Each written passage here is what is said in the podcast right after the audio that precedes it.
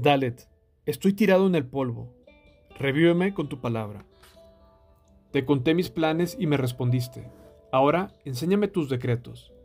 Ayúdame a comprender el significado de tus mandamientos y meditaré en tus maravillosas obras. Lloro con tristeza. Aliméntame con tu palabra. Líbrame de mentirme a mí mismo. Dame el privilegio de conocer tus enseñanzas. He optado por ser fiel.